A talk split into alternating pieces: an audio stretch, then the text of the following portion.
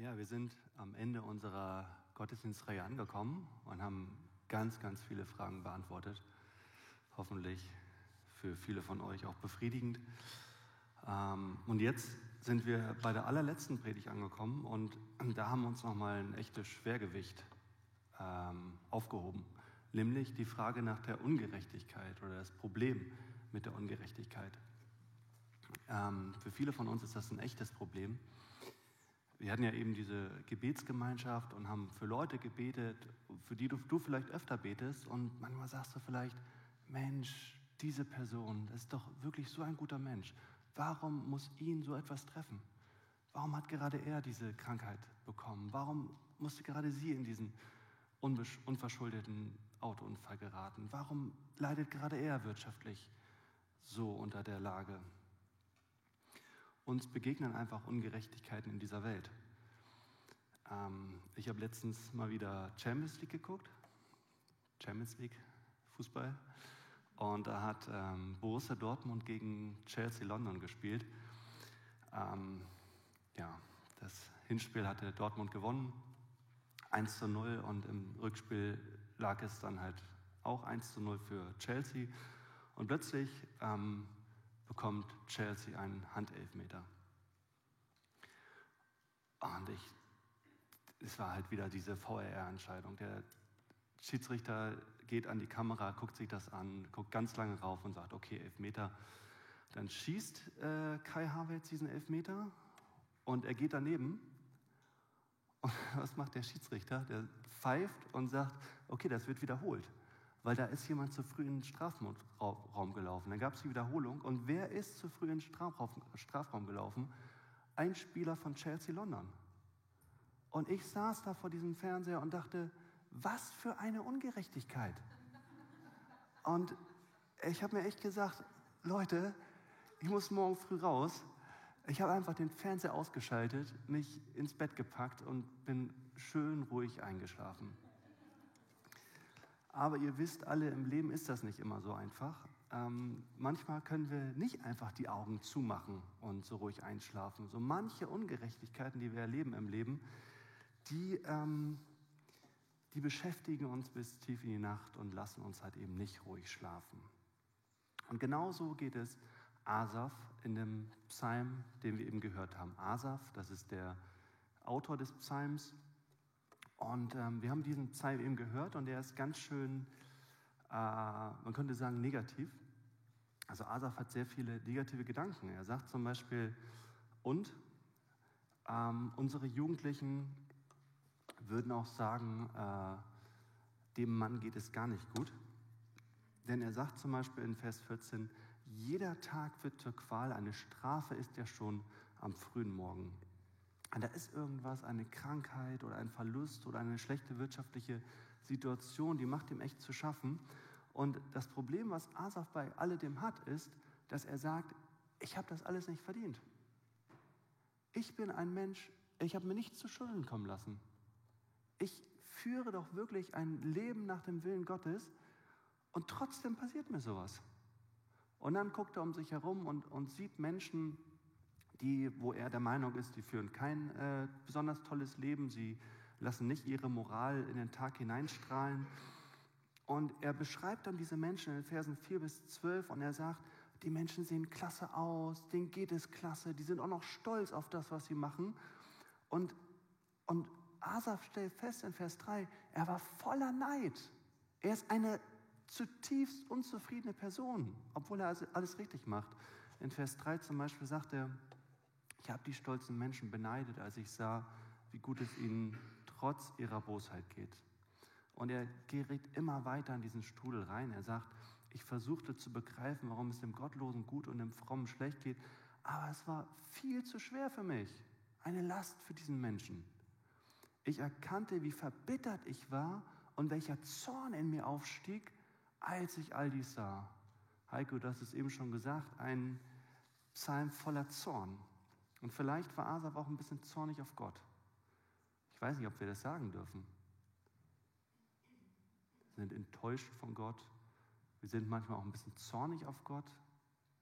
Darf man das sagen? Asaf macht das auf jeden Fall. Und Er, wie gesagt, er gerät immer tiefer rein und bald merkt er, er hat noch nicht mal mehr festen Boden unter den Füßen. In Vers 3 sagt er, er wäre fast gestrauchelt. Hier, ich aber wäre fast zu Fall gekommen, beinahe hätte ich den Boden unter den Füßen verloren. Weil Asaf sich so viele Fragen stellt und weil er mit dieser Ungerechtigkeit nicht klarkommt, deshalb hätte er fast seine Lebensbasis verloren, seinen festen Grund im Leben. Asaf sagt, ich hätte fast meinen Glauben an Gott verloren. Und wie viele von uns kennen das? Wir haben so viele Fragen. Wir schauen in die Welt hinein, da sind so viele Ungerechtigkeiten. Und manches davon lässt uns doch ernsthaft an Gott zweifeln, weil zumindest viele von uns. Manches ist zu schwer für uns, manches verstehen wir einfach nicht. Und manchmal bringt das unser, unser Lebensfundament, unseren Glauben an Gott richtig in Gefahr. Und ähm, ja, Asaf sagt, dann war es dann völlig umsonst, dass ich mein Herz reinhielt und, und kein Recht, Unrecht beging. Dies und das tue ich alles für Gott. Und was bekomme ich dafür? Naja, aber dann in Vers 1 plötzlich, ganz am Anfang des Psalms, da stellt Asaf schon die, die Auflösung dar, seine Lösung.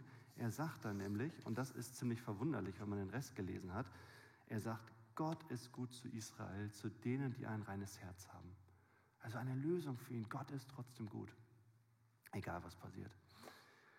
Ähm, 1851, vor etwas mehr als 150 Jahren, lebte ein englischer Missionar und der hieß Alan Gardiner. Hat noch nie jemand gehört den Namen, ne? El Gardiner. Auf jeden Fall, ähm, dieser Alan Gardiner, der wollte Missionar werden, der hatte sich mächtig was vorgenommen und er befand sich jetzt auf diesem Schiff in Richtung Südamerika. Weiter Weg. Und er wollte dort in Südamerika, wollte er ein Missionsfeld eröffnen.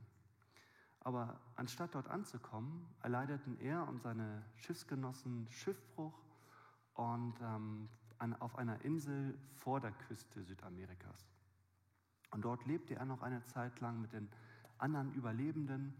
Aber letztendlich starben sie alle einen qualvollen Tod durch Hunger und Durst.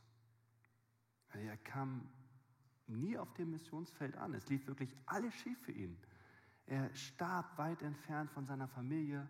Er betete, oh Gott, errette mich. Aber niemand kam, um ihn zu retten. Und Jahre später wurde sein Körper gefunden und neben seinem Körper sein Tagebuch. Und man nahm dieses Tagebuch und hat hineingeschaut. Und die letzte Sache, die er aufschrieb in dieses Tagebuch, bevor er starb, war Psalm 34, Vers 10. Selbst kräftige junge Löwen müssen manchmal hungern. Wer aber nach dem Herrn fragt, dem fehlt es an nichts.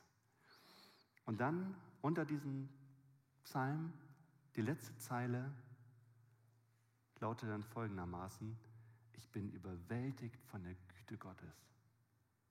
Was? Was ist denn da los? Also ihr merkt, es ist möglich. Das ist der Fall von Asaf. Es geht ihm schlecht und trotzdem sagt er in Vers 1, Gott ist gut zu Israel, zu denen, die ein reines Herz haben. Also das ist wirklich erstaunlich. Viele Christen inmitten ihres Leides konnten das sagen. Egal wie schlecht es ihnen ging, ich bin überzeugt, ich bin überwältigt von der Güte Gottes. Wie geht das? Wie kommen wir zu so einer inneren Stärke, zu so einer inneren Energie, zu, zu so einer Resilienz, egal was passiert im Leben? Ich meine, Alan Gardiner hat Schiffbruch erlitten. Und ganz ehrlich, wir alle erleiden auch manchmal Schiffbruch in unserem Leben. Also wie kommen wir damit klar? Ich habe euch äh, vier Schritte mitgebracht, wie Asaf das tut. Und ähm, der erste Schritt ist ein ganz kurzer Schritt und noch lange nicht die Lösung, aber wir finden ihn auch im Psalm. Asaf hält seine Negativität in Grenzen.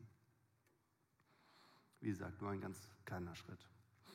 In Vers 15 sagt ja Asaf, hätte ich jemals gesagt, ich will genauso daherreden wie jene Gottlosen, dann hätte ich treulos gehandelt gegenüber denen, die zu deinen, also zu Gottes Kindern gehören.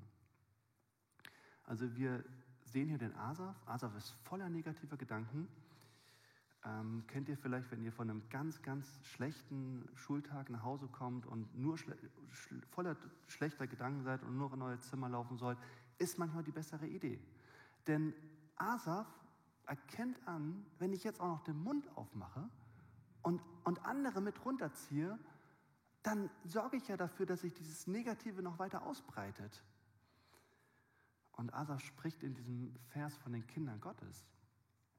Und manchmal, wenn man mit Menschen spricht, die so am Ende sind im Leben, die so am Ende sind, dass sie schon an Selbstmord denken, manchmal sagen diese Leute dann später, wenn alles besser geworden ist, was mich davon abgehalten hat, waren meine Kinder. Ich wollte meinen Kindern zuliebe das nicht antun. Ich wollte weiterleben für meine Kinder. Und das hilft in solchen Phasen manchmal wirklich zu sagen, ich, es geht nicht nur um mich, sondern es geht auch noch um andere Menschen. Und diese Menschen möchte ich nicht unter dem Negativen leiden lassen. Aber wie gesagt, das ist nur ein ganz kleiner Schritt und noch lange nicht die Lösung. Also kommen wir mal zum zweiten Schritt, den Asaf tut. Asaf, Asaf tritt in Gottes Gegenwart oder man könnte auch sagen in Gottes Heiligtum, um zu verstehen. Ja, also wenn wir Ungerechtigkeit erleiden, ganz oft verstehen wir ja diese Ungerechtigkeit nicht. Und Asaf sagt, schließlich, also in Vers 17 sagt er das, also er hat schon ganz, ganz viel davor geredet, schließlich ging ich in Gottes Heiligtum und dort wurde es mir auf einmal klar. Und dass Asaf das hier so betont, schließlich ging ich dahin, das spricht ja dafür, dass Asaf lange nicht mehr in Gottes Heiligtum gewesen ist. Also er hat ganz lange sich von Gott ferngehalten. Und schließlich geht er wieder rein. Und ähm, manchmal sind ja auch wir lange nicht mehr in Gottes Heiligtum gewesen oder im Gottesdienst oder einfach in Gottes Gegenwart, im Gebet. Und manchmal ist der Grund für unser Fernbleiben, dass wir irgendwie vielleicht auch so ein bisschen sauer sind über Gott. Oder vielleicht gar nicht sauer, sondern dass da so viele unbeantwortete Fragen sind. Oder dass wir uns von Gott vergessen fühlen. Wie viele von uns fühlen sich von Zeit zu Zeit von Gott vergessen? Ich höre das immer wieder. Wir verstehen ihn einfach nicht. Und, ähm, und im Psalm merken wir ganz in Ordnung, dass man Gott manchmal nicht versteht, aber, aber es, es, man, macht, man tut sich damit keinen Gefallen, wenn man mit diesen unbeantworteten Fragen von Gott sich fernhält. Asaf nimmt diese ganze Negativität mit, diese ganzen Fragen, diese ganze Quäle, Quälerei in seinem Kopf und nimmt es mit in Gottes Gegenwart. Und ein sehr gutes Beispiel dafür ist ja auch Hiob. Hiob geht es ja eigentlich ganz genauso. Wir alle kennen die Hiob-Geschichte. Hiob ist ganz doll am Boden und was er erleiden muss, ist absolute Ungerechtigkeit. Hiob war wirklich ein rechtschaffener Mann und der muss so viel durchmachen. Und wir kennen diesen, vielleicht haben manche von euch schon mal das Hiob-Buch gelesen, der klagt Gott an mit seiner ganzen Unzufriedenheit, mit seinen Fragen und sagt, Gott, wie kannst du nur? Und dann am Ende des Buches, wo Gott dann schließlich auftritt, in den letzten Kapiteln, da lobt Gott Hiob und sagt, Hiob hat alles richtig gemacht. Und ähm, warum? Weil Hiob die ganzen Sachen nicht zu irgendwem sagt, sondern er sagt sie in der Gegenwart Gottes. Er teilt seine Gedanken mit Gott und sucht Antwort bei ihm. Hiob betet. Und vielen von uns fällt es doch ohnehin schon schwer zu beten. Vielen von uns nicht allen. Manche von uns machen auch die Erfahrung, Gebet ist anstrengend. Aber wenn wir uns dann auch noch, wenn es uns dann auch noch schlecht geht und wir fühlen uns ungerecht behandelt, ja, dann sind wir noch schneller dabei zu sagen, was bringt denn Gebet überhaupt? Was bringt es denn überhaupt, mit Gott Zeit zu verbringen? Es ist so wichtig, dass wir auch das Schlechte in unserem Leben mit Gott teilen. Und dort in Gottes Gegenwart, da macht Hiob dann, äh, Hiob, ja, Hiob auch, Asaf eine ganz, ganz geniale Erfahrung. Ähm, wir lesen da ja, plötzlich wurde es mir klar. Und damit kommen wir zum dritten Schritt, denn Asaf geht in Gottes Gegenwart, um zu verstehen. Und was versteht er da? Asaf erkennt das große Ganze. Ähm, schließlich ging ich in ein Heiligtum und dort wurde mir auf einmal klar, entscheidend ist, wie ihr Leben endet. Also Asaf sieht nicht mehr, nicht mehr nur seine Gegenwart, die total furchtbar ist, sondern er sieht auch seine Vergangenheit, die vielleicht nicht ganz so schlecht war, und er sieht auch seine Zukunft, wo es auch wieder besser werden kann. Und das ändert seinen Blick. Also Gott geht, ähm, Asaf geht zu Gott, zu dem Ewigen, zu dem Zeitlosen, und plötzlich erkennt er das große Ganze, dass es noch viel mehr gibt als seine momentane furchtbare Lage. Er schaut sich das große Bild an, die ganze Zeitspanne. Und dazu habe ich euch eine Illustration mitgebracht.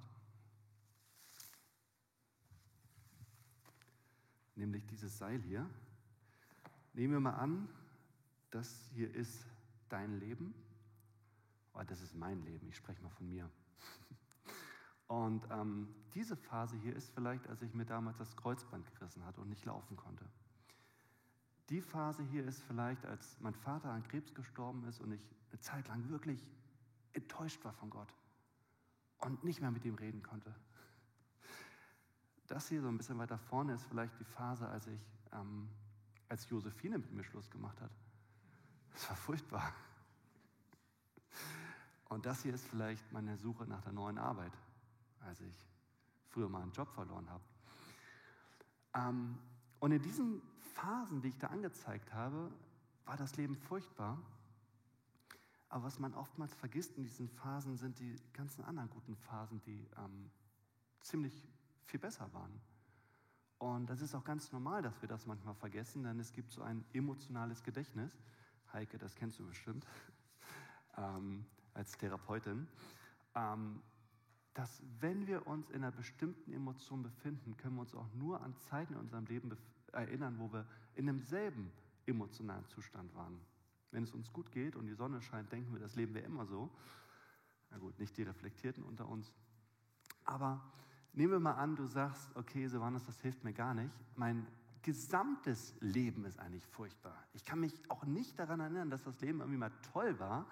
Ähm, dann sagen wir, dieser vorderste Zipfel hier ist dein Leben. Aber wir als Christen können auch sagen, dieses Leben ist nicht alles. Da kommt noch so viel mehr, so viel Gutes, was Gott für uns bereithält und wo das Leben auf jeden Fall besser wird. Und deswegen finde ich das so cool, an Gott zu glauben. Dieser ganze folgende Teil ist die Ewigkeit, wo es uns gut gehen wird, wo es uns besser gehen wird als jedem Menschen jetzt auf der Welt. Jedem, als, besser als der Menschen, der da letztens 120 Millionen im Euro-Jackpot gewonnen hat. Ja, das soll schon was heißen. Naja, Asaf tut diesen Schritt. Er hat vielleicht kein Seil dabei, aber er, er sieht dieses große Ganze und plötzlich bemerkt er, plötzlich erkennt er, wie dumm und unwissend bin ich gewesen. Ich muss dir wie ein unvernünftiges Tier vorgekommen sein. Es ist ganz interessant, dass Asaf sich hier mit einem Tier vergleicht, denn was ist denn das Besondere an Tieren? Was können wir Menschen, was Tiere nicht können? Tiere haben gar nicht dieses Verständnis von Vergangenheit und Zukunft. Die leben eigentlich immer in der Gegenwart. Und wir Menschen haben das. Und es geht ja noch darüber hinaus. Ähm, Tiere verstehen gar nicht, dass wir vieles nicht verstehen. Wir als Menschen, wir verstehen, dass wir vieles nicht verstehen, weil wir höher entwickelte Wesen sind. Vielleicht verstehen Tiere auch nicht, dass, sie, ähm, dass es höher entwickelte Lebensformen gibt. Ähm, aber wir als Christen können auch sagen, ja, Gott ist größer, seine Weisheit ist größer. Und wenn Gott größer ist, wenn sein Gehirn eine größere Rechenleistung aufweist als unsere, dann, ja, natürlich verstehen wir da manches nicht. Und manchmal verstehen wir auch nicht, warum Gott manche Dinge in unserem Leben zulässt. Und ich habe ganz bewusst nicht das, das Beispiel genommen von, naja, wir verstehen es einfach manchmal nicht. Ähm,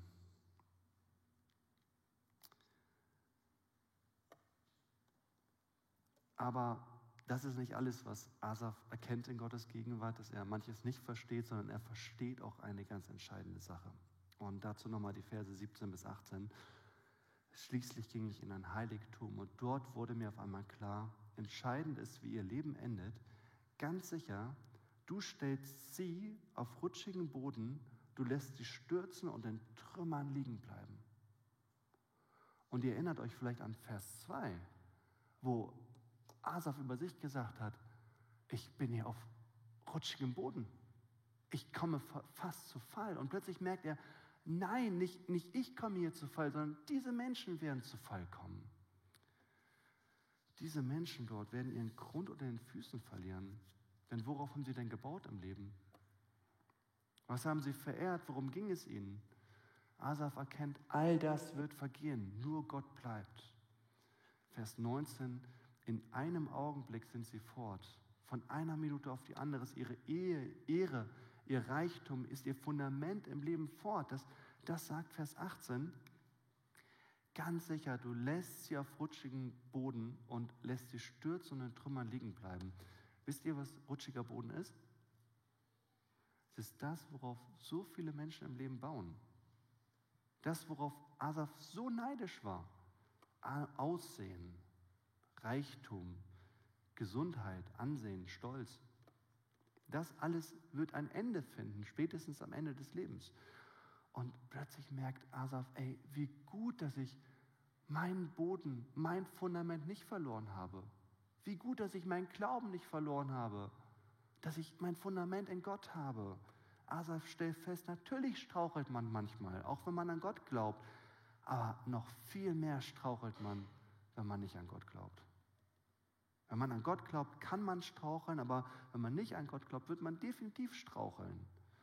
Dann steht man auf jeden Fall auf rutschigem Untergrund. Und damit komme ich zum vierten Schritt, den Asaf tut in seiner momentanen Situation und wie er mit Ungerechtigkeit umgeht. Asaf stellt nämlich die ultimative Frage. Was ist die ultimative Frage? Er fragt, wen habe ich im Himmel außer dir? Was soll ich mir noch wünschen auf der Erde? Ich habe doch dich. Ich habe doch dich. Wann immer du mit der Ungerechtigkeit in deinem Leben in dieser Welt nicht klarkommst, und auch wenn du manchmal vielleicht wütend bist auf Gott, genau dieser Vers trifft den Nagel auf den Kopf. Denn wenn immer irgendwas nicht klappt und da steigt so ein Zorn in uns auf, ähm, was wünschst du dir denn außer Gott? Warum sind Menschen manchmal so sauer auf Gott? Es liegt doch daran, dass sie etwas anderes eigentlich wollen als allein Gott. Asaf hat diese Erkenntnis und das führt ihn schließlich aus dem Elend heraus. Lass es mich mal mit einem anderen Beispiel erklären. Stell dir vor, du bist, ähm, du triffst jemanden und du bist absolut verknallt. Wart, wart ihr schon mal verknallt? Müsst nicht antworten. Auf jeden Fall, ähm, du verliebst dich, bist schon ein bisschen älter, ne, schon so heiratsfähiges Alter. Und dann sagst du zu deinem Angebeteten oder deiner Angebeteten, also zu dem Menschen, den du liebst, und sagst, hey, meine Großeltern haben einen Treuhaarfonds für mich angelegt und wenn ich heirate, dann wird das ganze Geld darin, gehört an mir. Und dein Verlobter sagt zu dir, ach du, das ist mir völlig egal. Ob du reich bist oder arm, ich liebe dich, wie du bist. Und dann habt ihr diese ganzen Hochzeitsvorbereitungen hinter euch und das ist zwei Wochen noch bis zur Hochzeit und plötzlich erfährst du, dass du diesen Fonds doch nicht bekommst. Und du, du, sagst das, du sagst das zu deinem Verlobten. Und dein Verlobter ist so enttäuscht darüber und so wütend, dass er die ganze Hochzeit mit dir abbläst. Wie würdest du dich fühlen?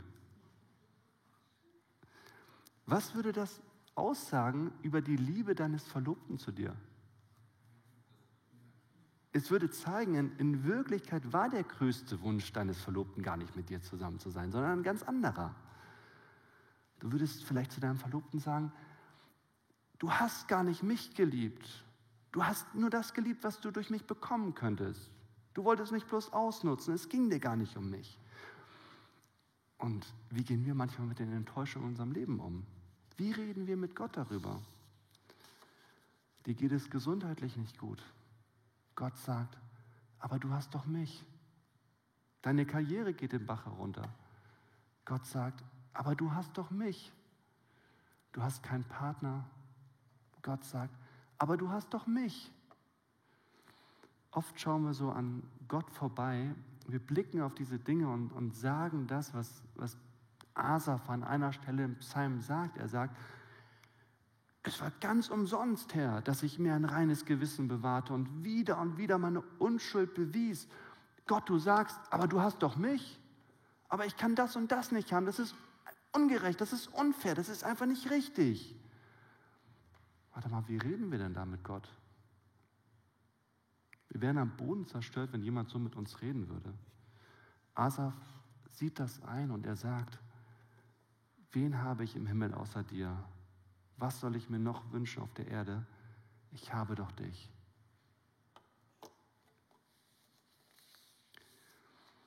Asaf stellt fest, all diese weltlichen Dinge, die geben mir doch bloß ein bisschen Freude. Aber es ist doch Gott, der meine wahren Wünsche erfüllt. Allein Gott wird mir diese tiefe Freude schenken, die ich mir wünsche, wenn ich mehr Geld haben will. Allein Gott wird mir diese tiefe Erfüllung schenken, wenn ich mehr Liebe von Menschen will. Allein Gott. Und ich glaube, umso mehr wir das lernen, umso mehr können wir auch das sagen, was Paulus an einer Stelle sagt. Egal was mir widerfährt, ich vermag alles durch den, der mich stark macht, Christus. Ich komme zum Schluss. Asaf hat gesehen, dass Gott größer ist und das hat ihn gedemütigt. Dann hat Asaf gesehen, dass Gott weiser ist. Das hat ihn beruhigt. Als letztes sagt Gott, sah er Gottes Barmherzigkeit und das hat ihn verändert. Verse 22 bis 24, ich war ein Narr und wusste nicht nichts. Ich war wie ein Tier vor dir. Dennoch bleibe ich stets an dir, denn du hältst mich bei meiner rechten Hand. Du leitest mich nach deinem Rat und nimmst mich am Ende mit Ehren auf. Asaf sagt, hey Gott, du hast mich gehalten, auch als ich wütend auf dich war. Du hast meine Hand nicht losgelassen. Selbst an dem Punkt, als ich an dir gezweifelt habe, hast du meine Hand nicht losgelassen. Und wenn Gott so barmherzig ist, wenn er so voller Liebe ist, was kann uns denn dann überhaupt noch aus Gottes Hand reißen? Paulus hat das mal gesagt, ich bin überzeugt, dass weder Tod noch Leben, weder Engel noch unsichtbare Mächte, weder Gegenwärtiges noch Zukünftiges, er zählt hier alles auf, das Größte, was wir uns vorstellen können. Nichts kann uns von der Liebe Gottes trennen, die uns von Gott geschenkt ist in Jesus Christus, unserem Herrn. Was hat denn Jesus für uns getan? Oder was tut Asaf in seiner Not? Asaf flieht ins Heiligtum. Und was sieht er dort? Er sieht einen Altar. Asaf sieht einen Altar, auf dem geopfert wurde für ihn. Jesus wurde geopfert für uns, damit wir leben dürfen.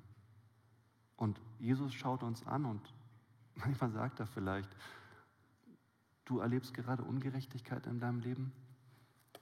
Habe ich auch erlebt. Ich war unschuldig. Ich war vielleicht der einzige Mensch, der wirklich jemals unschuldig war, ganz und gar, der seine Hände wirklich reingehalten hat. Und doch habe ich aus freiem Willen die ganze Ungerechtigkeit erlitten. Ich habe die Strafe auf mich genommen, die du verdient hättest für deine Gottesferne. Alles, damit am Ende dieser Welt, wenn ich alles Böse, alle Ungerechtigkeiten schließlich vernichten werde, damit du nicht vernichtet werden musst, sondern gerettet wirst. Jesus hat die Ungerechtigkeit erlitten, ertragen, damit ein für, eine, ein, ein für alle Mal einmal damit Schluss sein wird. Und jetzt ist schließlich auch Schluss mit unserer Predigtreihe. Wir haben sehr viele Fragen gestellt. Wir haben auch, ihr könnt schon mal nach vorne kommen.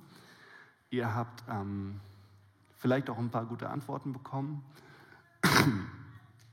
Aber vielleicht sind ein paar Fragen offen geblieben. Und ähm, wenn das der Fall ist, wenn du sagst, okay, wir hatten jetzt dieses Thema über Angst oder über Ungerechtigkeit, über dies und das, wenn da Fragen offen geblieben sind, Jürgen und ich haben immer nur 25 bis 30 Minuten Zeit, um über diese großen Fragen zu reden, dann sprich uns einfach an und dann lass uns darüber reden. Aber vor allem geh ins Heiligtum. Geh zu Jesus. Er ist da, um uns zu helfen. Amen. Und ich möchte dich noch einladen, vielleicht hast du ähm, noch nie wirklich eine Entscheidung für Jesus getroffen, dass du wirklich zu Jesus hingegangen bist und gesagt hast, Herr Jesus, du bist da, um mir zu helfen, ich brauche gerade Hilfe. Ich brauche Hilfe mit diesen Fragen oder Hilfe mit diesen Problemen. Und ich habe gehört, du bist gekommen, um mir zu helfen. Dann nimm das einfach an. Nimm Jesus an. Und ich werde jetzt gleich ein Gebet sprechen und auch alle von euch, die jetzt ähm, vielleicht schon länger, vielleicht schon seit Jahren oder seit Jahrzehnten mit Jesus unterwegs sind und sagen, oh, diese Fragen und diese Ungerechtigkeit dieser Welt und oh, das macht mir alles so zu schaffen und oh, ich verzweifle fast an Gott. Ähm, ja, vielleicht möchtest du neu zu Gott gehen und sagen, Gott, bei dir suche ich Antwort. Bei dir suche ich Ruhe für meine Seele. Bei dir suche ich Frieden, trotz allem Krieg, trotz allem, was in dieser Welt geschieht. Ich möchte noch beten und wenn du möchtest, kannst du in Gedanken und im Herzen mitbeten. Jesus, ich danke dir, dass du auf diese Welt gekommen bist, um uns zu retten. Du hast diese Welt gesehen, du siehst, was alles an Ungerechtigkeiten hier geschieht, auch im Leben von guten Menschen, auch im, Menschen, im Leben von Menschen, wo wir sagen, warum gerade sie? Jesus, ich möchte dich zum einen bitten um diese Menschen, dass du ihnen hilfst, aber auch, dass du uns hilfst mit all unseren Fragen und mit unseren Zweifeln und mit dem, was uns wirklich ernsthaft zu schaffen macht.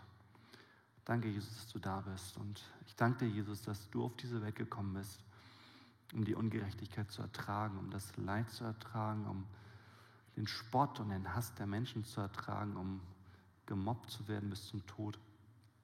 Jesus, du bist gekommen und hast das alles erlitten, damit wir eines Tages nicht mehr irgendetwas erleiden müssen, sondern bei dir im Himmel leben dürfen. Und Jesus, ich nehme das heute neu an für mich, was du für mich getan hast. Bitte wasch mich rein von meiner Schuld von allem, was mich von Gott trennt. Danke, Jesus, dass du den Weg geschaffen hast, der mich zu dir und zum ewigen Leben führt. Amen.